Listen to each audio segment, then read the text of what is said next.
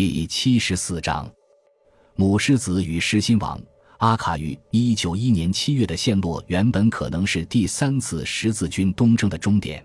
事实上，对许多法兰克人领袖来说，的确如此。瓜分这座城市的战利品，并重新恢复许多利益团体——热那亚人、比萨人、威尼斯人、圣殿骑士团、医院骑士团和其他团体的财产，控制区域。税务减免和商业特权是一项艰难繁重的任务。军队内部各派系之间都发生了争吵。奥地利公爵利奥波德在经历德意志十字军的九死一生后，仍来到阿卡助战，但收到的回报甚微，这让他尤为愤恨不平。在看见他的一面旗帜被踩在泥里之后，这明显是理查的一个追随者干的好事。他离开阿卡返回故乡，一路上对英格兰国王咒骂不已。继他之后离开的是腓力奥古斯都，法兰西国王的满腹怨恨在阿卡维城战期间变得更加强烈。他公开抨击理查飞扬跋扈，并且随意施舍以收买人心。两人在战略上也存在分歧，而且理查偏向吕西尼昂的居伊对耶路撒冷王位的主张，打压腓力自己的盟友和候选人提尔的统治者蒙菲拉的康拉德。以上的种种让腓力受够了。随着阿卡陷落，腓力做出决定，他已经超额完成了自己的十字军誓言，现在到了离开此地返回法兰西的时候了。他计划处理国内事务，并在理查的西部领土上挑起事端。离开的时候，他受到的诅咒多于祝福。安布鲁瓦兹写道：“尽管他手下的战士中有很多人留下。”但腓力对于征战东方已经兴致索然了。理查并没有抛弃阿卡，他对于自己的十字军义务有着更广大的愿景，开始筹划发起下一场战役，利用阿卡得胜的势头继续推进，收复耶路撒冷王国全境。八月二十日，他已经厌倦了等待萨拉丁归还真十字架、支付赎金，并且批准十字军与阿卡守军达成的和平协议。理查将两千六百名手无寸铁、捆绑结实的战俘押往阿卡城前的平原，并将他们全部处决。这是一种惨无人道的卑劣罪行，甚至以当时的标准而言都过分残忍。即使严格的按照当时的事实来说合法，也被史家描述为战争罪。然而，暴行一直是十二世纪战争的组成部分。萨拉丁和他的许多前辈都把俘虏卖为奴隶。并下令大规模屠杀囚犯，双方都没有宝贵的时间思考人权问题。在阿卡的屠杀之后，理查和他休整后的军队开拔出阿卡，沿着海岸的道路向南，冰封直指雅法以及更远的耶路撒冷。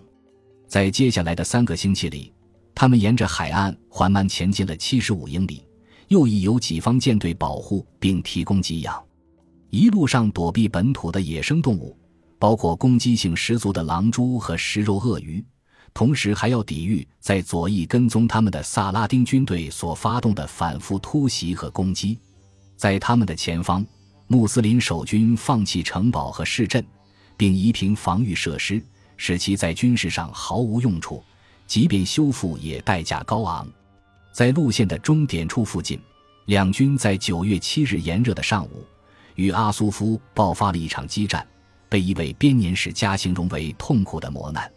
萨拉丁投入包括非洲黑人军团和贝都因人在内的所有部队，猛烈攻击理查的阵线，希望能将十字军冲散，并迫使他们无秩序的撤退。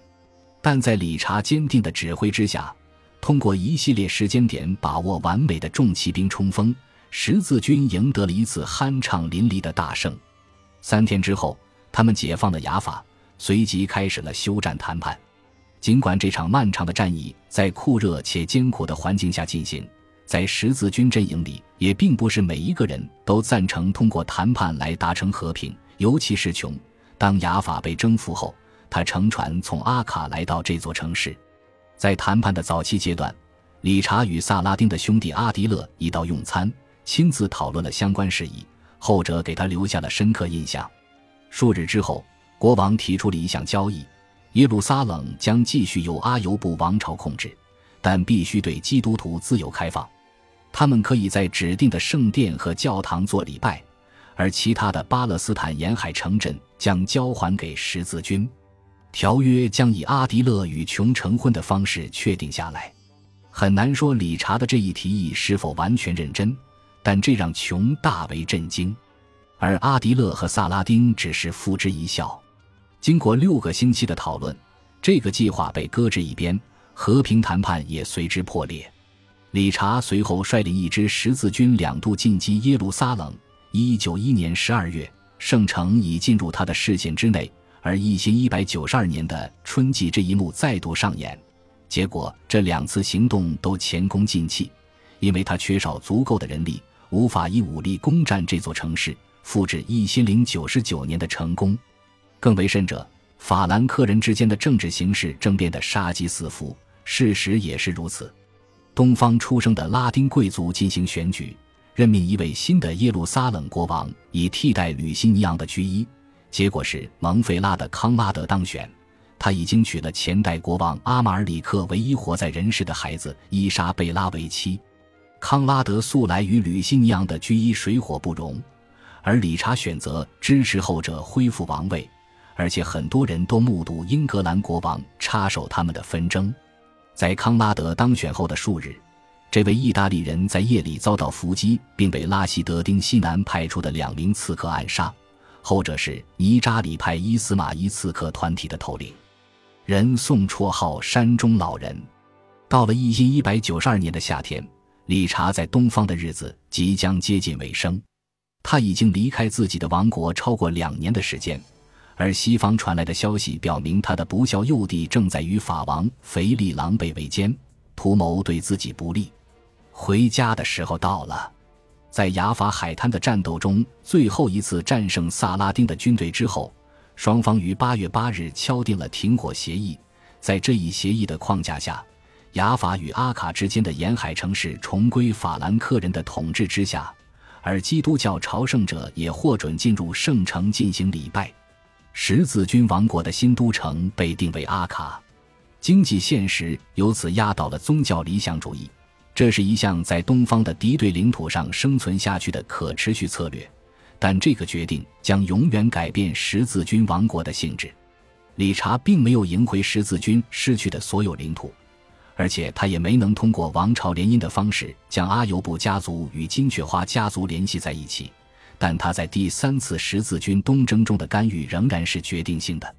其他暂且不论，在后来的岁月里。穆斯林母亲们会用可怕的威胁来吓唬不守规矩的孩子，如果他们胡作非为，理查国王就会来抓他们。感谢您的收听，喜欢别忘了订阅加关注，主页有更多精彩内容。